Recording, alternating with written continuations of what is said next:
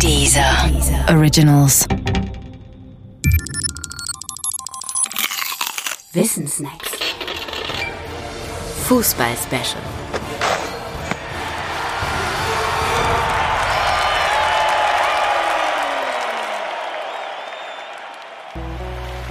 Das Sportgerät Fußball. Von der Schweinsblase über das Leder zur Vollsynthetik. Fritz Walter Wetter ist nicht jedermanns Sache.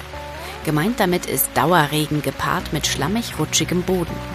Unter genau diesen Bedingungen fand das Finale der WM 1954 statt. Fritz Walter soll mit den Bedingungen gut zurechtgekommen sein. Das Sportgerät aber, mit dem er spielte, hatte stark gelitten. Die damals üblichen braunen Lederbälle sogen sich bei Regen nämlich voll mit Wasser und wurden deswegen schwerer.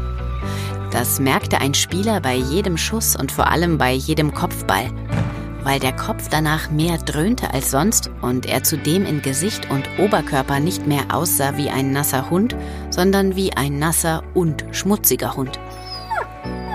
Von Fußbällen wünscht man sich, dass sie erstens ideal rund sind und sich zweitens unter allen möglichen Umständen gleich verhalten. Besonders die Erfüllung des zweiten Wunsches war beim Fußball ein großes Problem.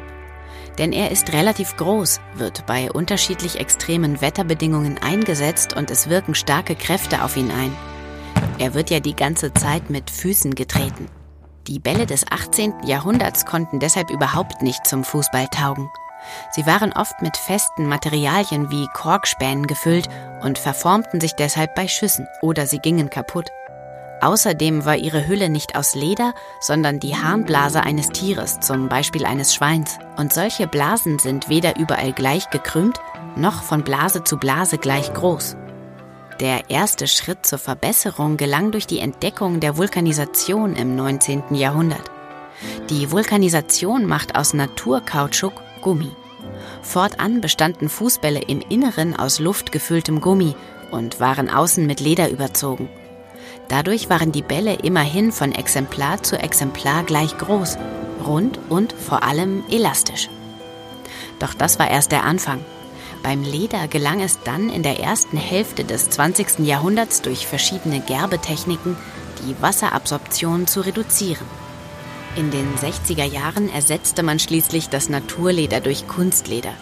1986 das Kunstleder durch Vollsynthetik. Beide Schritte sorgten für eine weitere Verringerung der Wasseraufnahme. Zudem wurden die Bälle ab 1982 nicht mehr vernäht, sondern verklebt. Mit dem gleichen Effekt. Das Resultat heute? Unter vielen Gesichtspunkten perfekte Bälle, die dafür andere auch gewöhnungsbedürftige Eigenarten haben. Bei der WM 2010 etwa übten viele Torhüter Kritik an Jabulani, so der Name des damaligen Spielballs. Er flatterte in der Luft derart, dass manche von einem regelrecht gefährlichen Flugobjekt sprachen.